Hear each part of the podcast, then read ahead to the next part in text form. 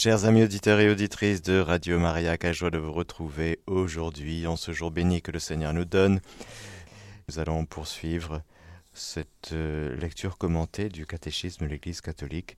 Aujourd'hui, nous allons être entre les paragraphes 84 et 95. Je vous salue Marie, pleine de grâce. Le Seigneur est avec vous. Vous êtes bénie entre toutes les femmes, et Jésus, le fruit de vos entrailles, est béni. Sainte Marie, Mère de Dieu, priez pour nous pauvres pécheurs, maintenant et à l'heure de notre mort. Amen. L'héritage sacré de la foi. Depositum Fidei contenu dans la sainte tradition et dans l'écriture sainte, a été confié par les apôtres à l'ensemble de l'Église. En s'attachant à lui, le peuple saint tout entier, uni à ses pasteurs, reste assidûment fidèle à l'enseignement des apôtres et à la communion fraternelle, à la fraction du pain et aux prières, si bien que dans le maintien, la pratique et la confession de la foi transmise s'établit entre pasteurs et fidèles une singulière unité d'esprit. C'est beau, frères et sœurs, d'être euh, unis dans la même foi. C'est à ce niveau que nous sommes unis les uns aux autres dans l'Église, par la vertu de la mort et de la résurrection de Jésus qui est venu rassembler dans l'unité les enfants de Dieu dispersés, nous voilà réunis au nom du Seigneur entre frères et sœurs en Jésus, sauvés. Et alors, le salut est offert, mais l'Église est une communauté de croyants, de croyants au salut. On entre dans le royaume par la foi, par grâce, moyennant la foi. Et voilà que la foi théologale, la foi judéo-chrétienne, celle qui consiste à répondre à Dieu qui nous aime, qui nous appelle, qui nous parle, et lorsque nous lui répondons par la foi, lorsque nous lui disons oui, je crois en toi, Seigneur, je crois en toi, Dieu révélé. Nous, avons vu qu'il y avait différentes étapes de la révélation divine. Nous avons vu que cette révélation divine culminait dans la plénitude de la révélation dans la personne et le mystère de Jésus, Christ, Seigneur, vrai Dieu, vrai homme, et qu'avec le don de l'Esprit Saint, nous atteignions la plénitude de la vie dans cette, dans cette vie chrétienne. Alors, l'héritage sacré de la foi. C'est une très belle expression. Nous sommes des héritiers. Avant de transmettre la foi, nous héritons de la foi. Par le baptême, bien sûr, mais euh, au baptême, c'est comme une petite graine qui est donnée en terre. Et si on ne fait rien de notre baptême, eh bien, c'est là, oui, mais il nous faut arroser, il nous faut aider à la croissance du don reçu. Alors c'est pour ça que nous parlons de catéchisme, c'est pour ça que nous prêchons, c'est pour ça que nous enseignons, parce que nous avons besoin d'être fortifiés, édifiés, d'être aidés les uns et les autres dans euh, cette vie de foi chrétienne. Alors c'est magnifique parce que le Seigneur nous donne la foi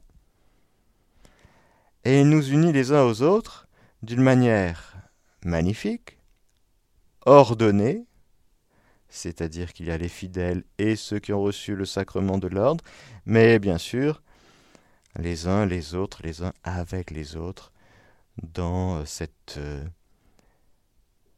sanctification au quotidien et dans cette édification mutuelle, croissance dans la foi, c'est-à-dire pour que le Seigneur devienne de plus en plus euh, lui-même, pour que la taille du Christ prenne de plus en plus en nous à travers nous, nous avons le don reçu de la foi. Mais cette foi dans, en Dieu qui se révèle demande à être gardée. Alors il y aura une assistance tout à fait particulière du Saint-Esprit qui va aider en particulier l'Église dans son magistère, c'est-à-dire dans son enseignement, dans ce que l'Église enseigne, prêche, transmet, eh bien elle a une aide spéciale, une assistance spéciale du Saint-Esprit. La charge d'interpréter de façon authentique la parole de Dieu, écrite ou transmise, nous l'avons vu, a été confiée au seul magistère vivant de l'Église, dont l'autorité s'exerce au nom de Jésus-Christ, c'est-à-dire aux évêques, en communion avec le successeur de Pierre, l'évêque de Rome. Parce que nous pouvons tous interpréter la parole de Dieu. Bien sûr, lorsque nous l'entendons, nous, la lisons, lorsque nous lisons la Bible, lorsque... Comment nous l'interprétons? En général, nous l'interprétons d'une manière personnelle, mais à l'intérieur d'un cadre de foi catholique qui vient des apôtres et qui est la même que celle du pape, des évêques, de nos frères et sœurs dans l'Église. En général, il n'y a pas de problème. Sauf que nous pouvons interpréter de manière individuelle la parole de Dieu d'une manière fausse ou à côté, ou pas exactement comme il faudrait l'interpréter. Alors nous devons être gardés par ce qu'on appelle le magistère de l'Église, c'est-à-dire le magistère vivant, c'est-à-dire les évêques en communion avec le successeur de Pierre. Ils ont cette charge. Le corps épiscopal, les évêques de l'Église catholique, ils ont euh, euh, ce charisme spécifique d'être gardiens fidèles dans l'interprétation authentique de la parole de Dieu écrite ou transmise. De sorte que si il y a quelqu'un qui dérape, qui se dit à, de dire, je sais pas, euh, non, la Vierge Marie n'est pas restée vierge, la Vierge Marie a eu des enfants avec d'autres. Non, non, non. Le rôle des évêques, c'est de dire non, ça, c'est, ça, c'est, ce n'est pas la foi authentique de l'Église. Ce n'est pas fidèle à la parole de Dieu. C'est tellement important d'être gardien, d'avoir une autre, une euh, interprétation authentique de la parole de Dieu. Pourquoi? Parce que si on reçoit d'une manière bancale, faussée la parole de Dieu dans une interprétation erronée, eh bien, on va être en décalage. Imaginez que vous avez une relation avec la Vierge Marie et vous pensez qu'elle a eu d'autres enfants. C'est quand même bizarre, non? Oh, est-ce qu'elle était vraiment vierge, etc. Ça fausse le rapport. Parce que la réalité, c'est que oui, elle est vierge. Avant, pendant, après l'enfantement. Marie, toujours vierge. Et lorsque vous avez une relation avec elle, par exemple, eh bien, si vous avez une relation avec elle fondée sur la foi catholique reçue des apôtres et interprétée d'une manière authentique par le magistère de l'Église, alors là, la relation, elle est beaucoup plus dans la vérité.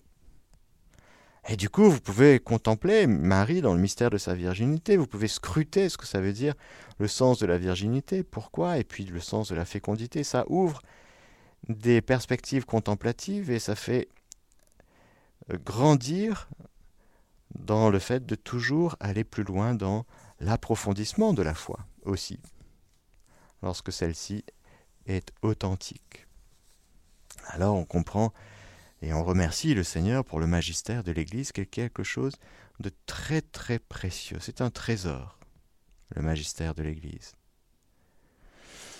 Bien sûr, lorsqu'on dit que cela est confié aux évêques en communion avec le successeur de Pierre, l'évêque de Rome, c'est le corps épiscopal uni et qui s'exerce au nom de Jésus-Christ.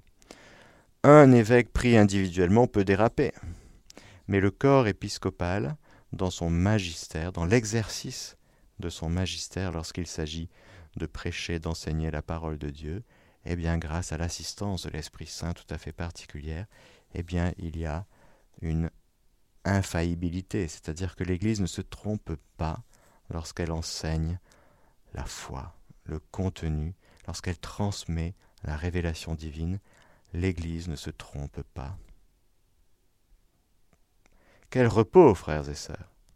Quel repos pour euh, notre cœur, pour notre intelligence, que de savoir que nous ne sommes pas trompés, que ce à quoi nous adhérons dans tous les articles du credo, eh bien c'est vrai.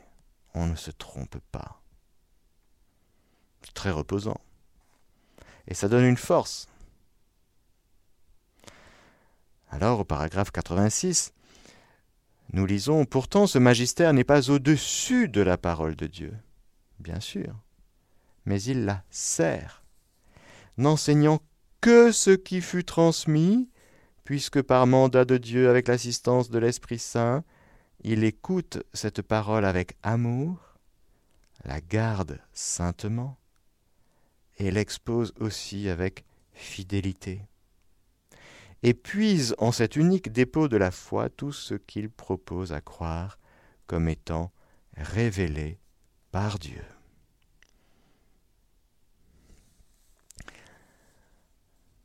Le magistère de l'Église concerne d'abord ce qui est révélé par Dieu. Les fidèles, se souvenant de la parole du Christ à ses apôtres qui vous écoutent, m'écoutent, Luc 10, 16, reçoivent avec docilité les enseignements et directives que leur pasteur leur donne sous différentes formes.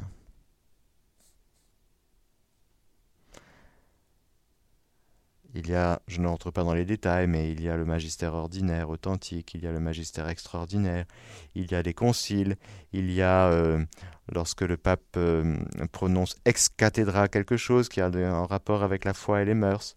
Je ne détaille pas ici, mais souvenons-nous que nous sommes gardés. Au fond, le magistère de l'Église qui repose sur euh, l'autorité de Jésus-Christ, euh, communiquée à ses apôtres et aux successeurs des apôtres, elle est comme gardée par le mystère de Marie. Nous devons toujours voir en filigrane derrière cette Église apostolique, fondée sur les apôtres, le mystère de Marie, qui, bien sûr, en qui il n'y a pas une ombre d'erreur. Il n'y a pas une ombre d'hésitation. Tout est clair, tout est lumineux, tout est vrai. Elle n'a jamais posé un acte de foi de travers, oui, ou elle n'a jamais hésité dans sa foi. Elle n'a jamais douté alors oui, elle a toujours eu un rapport à Dieu qui est pile ce qu'il fallait. Alors oui, nous pouvons dire que le ministère apostolique repose non seulement sur euh, la révélation divine, mais est comme gardé et comme enveloppé par le mystère de Marie. Elle est mère de l'Église, elle est reine des apôtres, reine et mère des apôtres. Et lorsqu'on est mère des apôtres et reine des apôtres, eh bien ça veut dire qu'il y a une source. Elle est source pour les apôtres. Les apôtres peuvent aller puiser en elle ce qu'ils ont besoin d'enseigner, de prêcher, d'une manière authentique par rapport à la révélation divine. Dieu lui-même se porte garant par son assistance de l'Esprit Saint, garant de la vérité de ce qu'il enseigne à travers les apôtres et le, magistère de l'Église, mais il y a une manière de garder fidèlement le dépôt de la foi, l'héritage sacré, le depositum fidei, qui est tout à fait particulier en Marie. Ben oui, bien sûr, parce que c'est en elle que le Verbe se fait chair, c'est en elle que la plénitude de la révélation s'opère et s'accomplit. Donc euh, c'est bien quand les évêques, successeurs des apôtres, vont puiser en Marie. Et puis tous ceux qui enseignent aussi, tous ceux qui prêchent, bien sûr, parce qu'il y a dans son cœur féminin, maternel, royal. Il y a hum, une qualité, il y a toute la révélation divine qui est gardée d'une manière intacte et si belle que ça vaut le coup. Alors, le magistère de l'Église, je suis au paragraphe 88, engage pleinement l'autorité reçue du Christ quand il définit les dogmes, c'est-à-dire quand il propose, sous une forme obligeant le peuple chrétien à une adhésion irrévocable de foi, des vérités contenues dans la révélation divine ou des vérités ayant avec celle-là un lien nécessaire. Il existe un lien organique entre notre vie spirituelle et les dogmes. Les dogmes sont des lumières sur le chemin de notre foi, ils l'éclairent et le rendent sûr. C'est ce que je disais tout à l'heure, dans un rapport à la Vierge Marie par exemple. Inversement, si notre vie est droite, notre intelligence et notre cœur seront ouverts pour accueillir la lumière des dogmes de la foi. Les liens mutuels et la cohérence des dogmes peuvent être trouvés dans l'ensemble de la révélation du mystère du Christ. La diversité de leur rapport avec les fondements de la foi chrétienne marque donc un ordre ou une hiérarchie des vérités de la doctrine catholique. Ce que nous disions de la tradition et de la Sainte Écriture, en disant que l'Église puisait dans l'une et l'autre la révélation divine pour être transmise fidèlement est un cas est très important lorsque nous parlons par exemple des dogmes Mario. Certains vous diront oui mais où est-ce que c'est écrit dans la Bible? Je cherche, je ne vois pas écrit euh, Sola Scriptura, euh, je suis l'Immaculée Conception. Où j'ai été euh, emporté avec mon corps et âme au ciel, j'ai mon corps en état de ressuscité actuellement. Non, ce n'est pas d'une manière formelle, détaillée, descriptive dans la Bible, mais le mystère est là. Le mystère est non seulement là, mais il a été transmis de génération en génération. La foi catholique reçue des apôtres. Est-ce que les apôtres croyaient en l'Immaculée Conception? Bah, Bien sûr. Mais ils croyaient quoi? Ils ne, l'avaient peut-être pas formulé comme ça. La formulation arrive des siècles après. Mais la vérité crue du verbe croire. Elle est déjà là, bien sûr. Ils ont adhéré au mystère de Marie. Je rappelle quand même que les apôtres ont côtoyé Marie, qu'ils l'ont aimée, qu'ils ont cru non seulement au mystère du Christ, au mystère de Dieu, mais que Marie avait une place si importante. Elle est là, au Cénacle, notamment à la Pentecôte. Elle est mère de l'Église, elle les enfantait tous non seulement en leur racontant des choses sur Jésus. Par exemple, vous prenez des détails de l'évangile selon Saint Luc. C'est sûr que Saint Luc, il est allé voir Saint Jean, il est allé voir Marie. Donc elle a raconté des choses.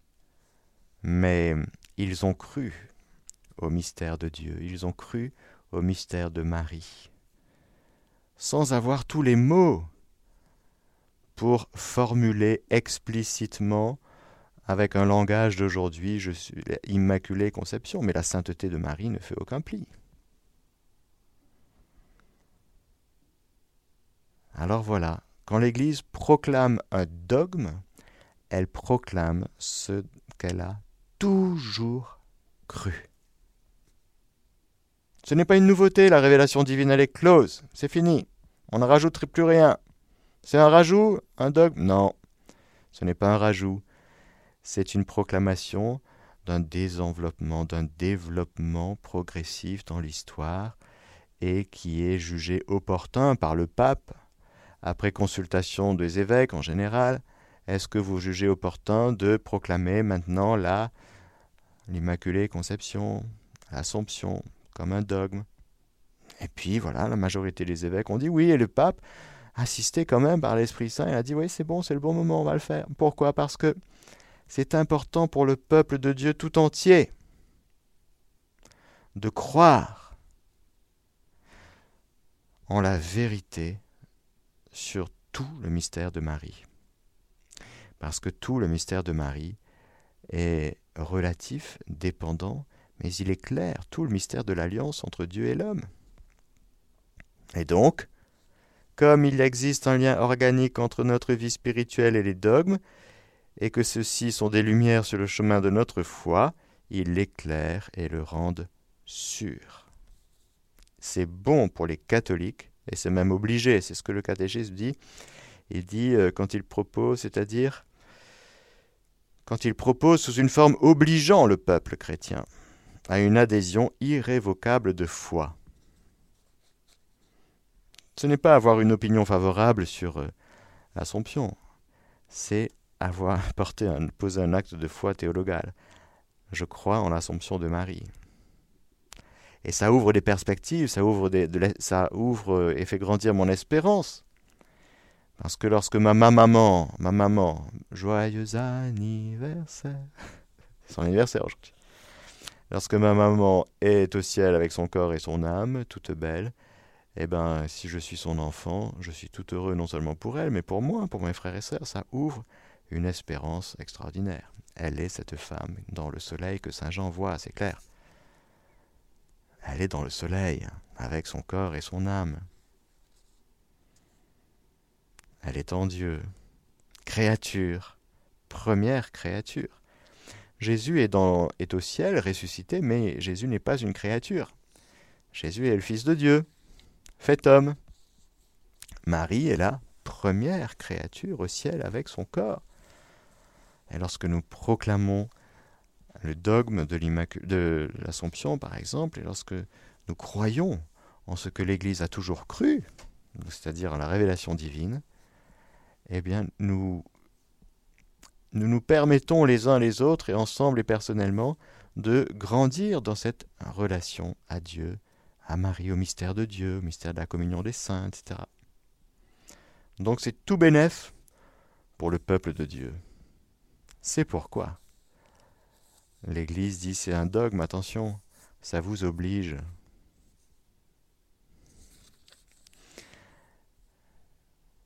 Paragraphe 91. Tous les fidèles ont part à la compréhension et à la transmission de la vérité révélée. Ils ont reçu l'onction de l'Esprit Saint qui les instruit et les conduit vers la vérité tout entière.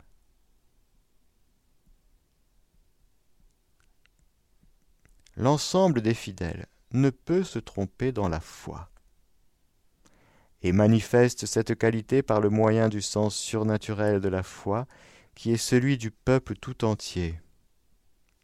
Lorsque des évêques jusqu'au dernier des fidèles laïcs, il apporte aux vérités concernant la foi et les mœurs un consentement universel. Grâce en effet à ce sens de la foi qui est éveillé et soutenu par l'Esprit de vérité, et sous la conduite du magistère sacré, le peuple de Dieu s'attache indéfectiblement à la foi transmise au sein une fois pour toutes, il y pénètre plus profondément en l'interprétant comme il faut, et dans sa vie la met plus parfaitement en œuvre. C'est ce que je disais, mais avec euh,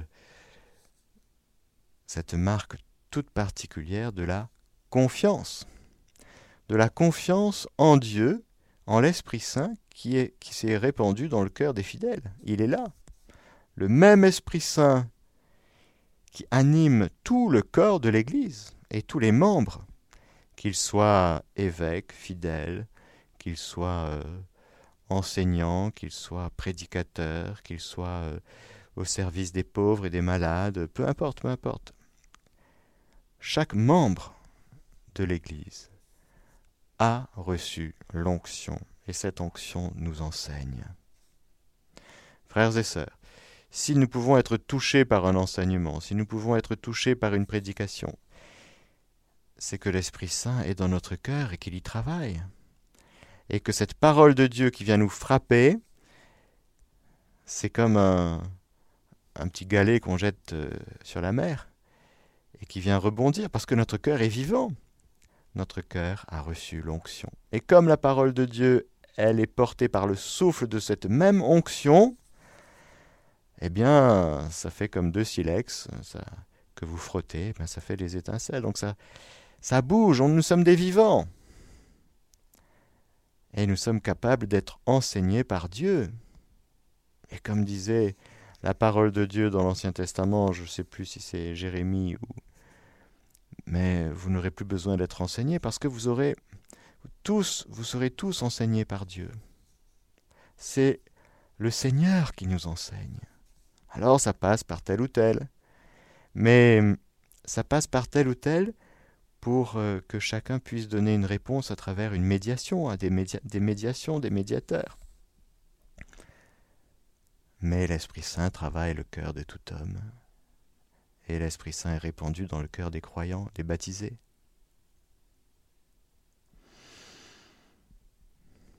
Oui, c'est magnifique. Et alors, l'ensemble des fidèles ne peut se tromper dans la foi. Alors là, bien sûr, chacun personnellement, on peut avoir quelques hésitations, quelques questionnements, mais la foi théologale est elle-même infaillible. Pourquoi? Parce que elle rejoint Dieu révélé.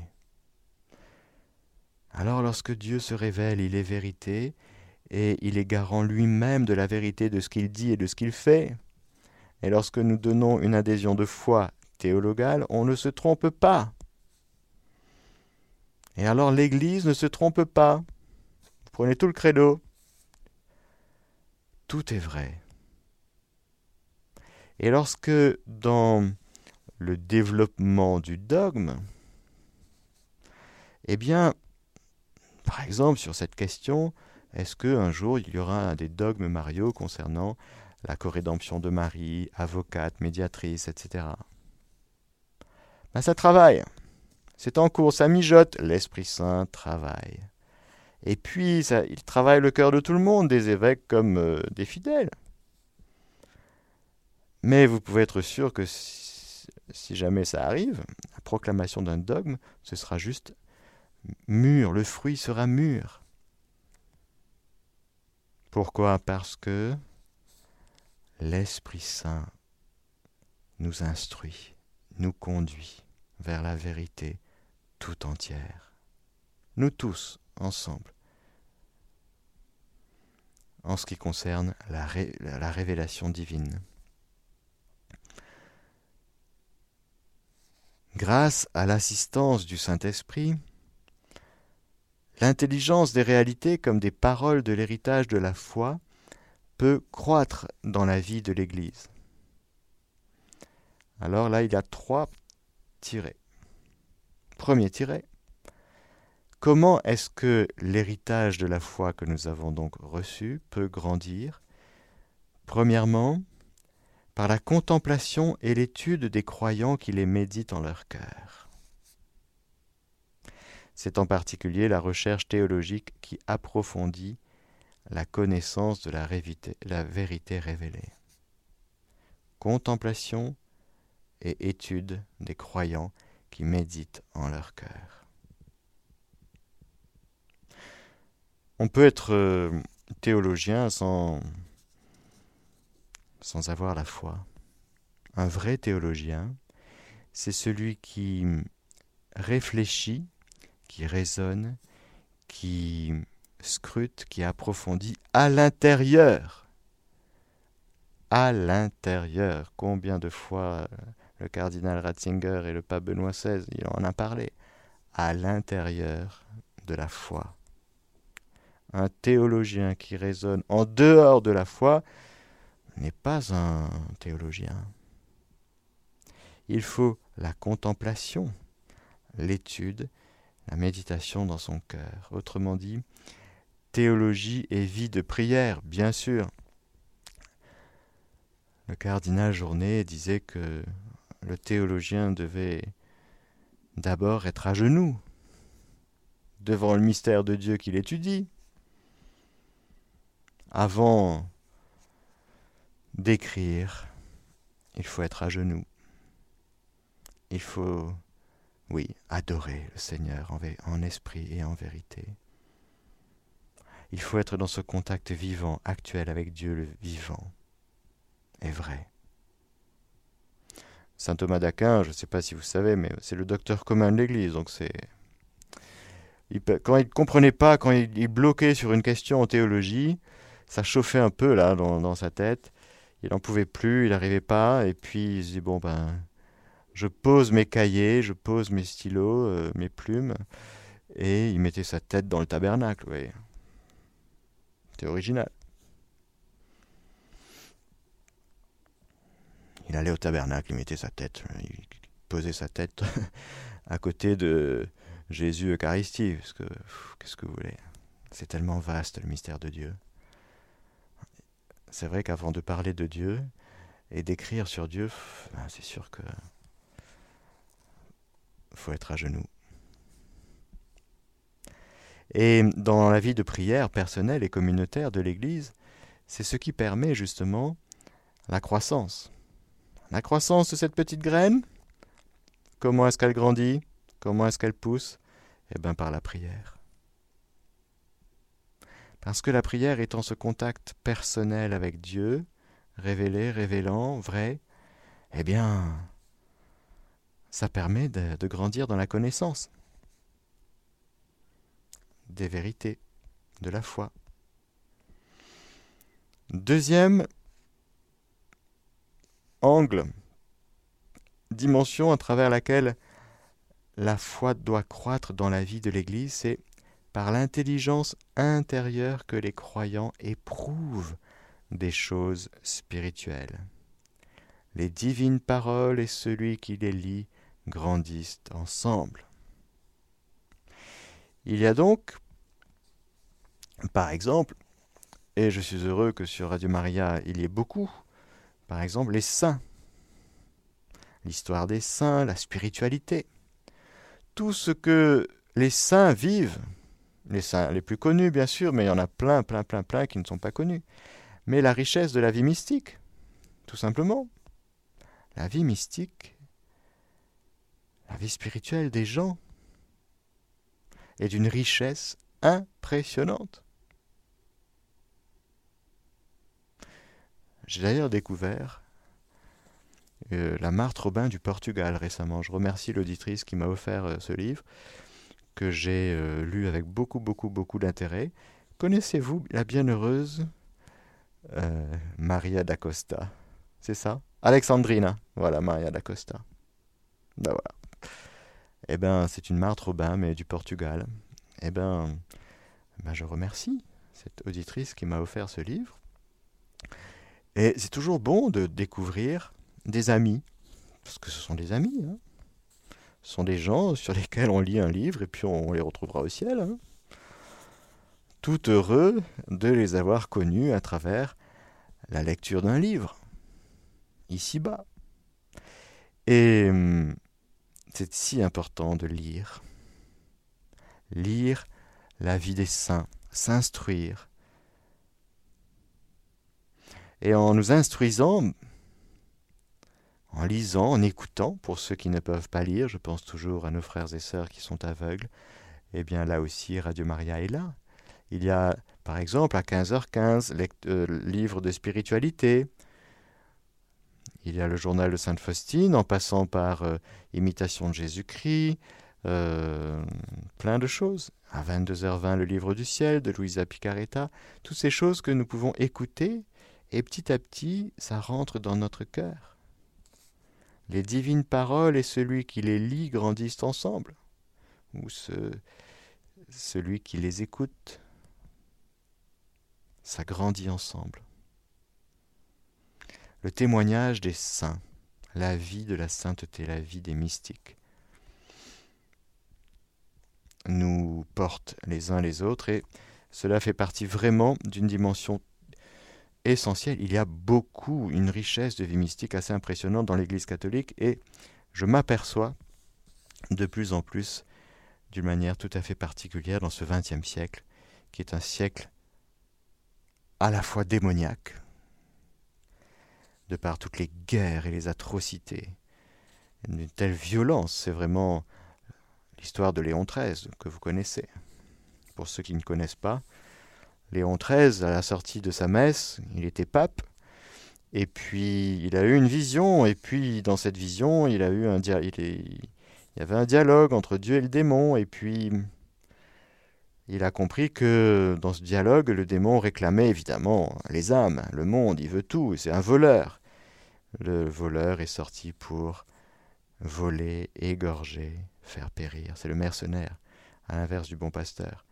Et alors il réclame tout, évidemment, dans le dialogue, en tout cas dans cette expérience mystique que fait le pape Léon XIII. Dieu lui dit, bon, je te donne cent ans, je te donne un siècle. Et après, c'est fini pour toi. Hein. c'est fini pour toi. Tu, tu, vas griller tes dernières cartouches. Hein. Après, c'est, t'es foutu. Hein, t'es foutu. Voilà. Comme en Genèse 3.15. T'es foutu, tu t'es attaqué à la femme, pauvre de toi, t'es foutu. Voilà. Il est déjà vaincu. Sauf que, de fait, il sortira là un peu euh, très euh, bousculé par ce qu'il aura vu et entendu, et il va écrire cette prière à Saint Michel Archange que nous prions à la fin de la messe du pape Léon XIII. Ben oui, protection de Saint Michel Archange pour l'Église, parce que de fait, le XXe siècle, en gros, c'est 100 ans en gros, hein, c'est pas bon. Et on voit tellement, tellement, tellement, de fait, de le démon, toute la cohorte démoniaque qui, qui est sortie pour nous perdre. C'est quand même deux guerres mondiales, des guerres de partout, la légalisation de l'avortement ça fait 100 ans, en 2020, qui a commencé en, URSS en, 1020, en, 1920, et on voit, au milieu de ces horreurs, des interventions divines, célestes, mariales en particulier, assez impressionnantes, et une vie mystique très intense. Beaucoup de mystiques. Et beaucoup de mystiques, je pense au Padre Pio, je pense à cette Alexandrina Maria d'Acosta, bienheureuse, je pense à Marthe Robin, je pense à Luisa Picaretta, je pense à tellement de, personnes du XXe siècle, euh, qui ont été entre autres stigmatisées, dans le sens des stigmates qui ont vécu la, passion de Jésus, avec euh, beaucoup d'années en ne vivant que de l'Eucharistie. Donc ce sont des paratonnerres extraordinaires. Si on n'avait pas eu la, la vie mystique de ces gens-là, on se serait pris des... Ça aurait été dix fois pire mille fois pire, euh, dix mille fois pire. Donc on voit que ce petit euh, paragraphe 94 est très important. La vie des saints, la vie des mystiques dans l'Église catholique, c'est très important. Nous sommes directement concernés. Troisième dimension, pour grandir dans l'intelligence de la foi, par la prédication de ceux qui, avec la succession épiscopale, reçurent un charisme certain de la vérité. Bien sûr, pour grandir dans la foi, il faut entendre la parole de Dieu. Pour l'entendre, il faut qu'elle soit proclamée. Et qui peut la proclamer? Ben, Ce sont des gens qui sont envoyés pour ça. Il est donc clair que la sainte tradition, la sainte écriture et le magistère de l'Église par une très sage disposition de Dieu, sont tellement reliés et solidaires entre eux qu'aucune de ces réalités ne subsiste sans les autres, et que toutes ensemble, chacune à sa façon, sous l'action du seul Esprit Saint, contribuent efficacement au salut des âmes. Magnifique. Alors merci Seigneur pour la tradition. Merci Seigneur pour la Sainte Écriture. Merci Seigneur pour le magistère de l'Église. Nous allons dans la prochaine catéchèse parler de la Sainte Écriture, justement. Et puis merci Seigneur pour la Vierge Marie. dont nous fêtons la nativité aujourd'hui. Oh, que c'est beau. Merci, merci, merci, merci pour cette créature immaculée qui est vraiment le signe par excellence d'une espérance inébranlable. Je veux dire, quand on a Marie dans sa vie, frères et sœurs, je terminerai par là, nous n'avons pas le droit de désespérer. Mais elle est bébé, elle est toute bébé. Ben oui, justement. Quel signe d'espérance. Amen. Alléluia. Que le Seigneur Tout-Puissant vous bénisse, le Père, le Fils et le Saint-Esprit. Amen. Chers auditeurs de Radio Maria, c'était la catéchèse du Père Mathieu que vous pouvez réécouter en podcast sur notre site internet www.radiomaria.fr.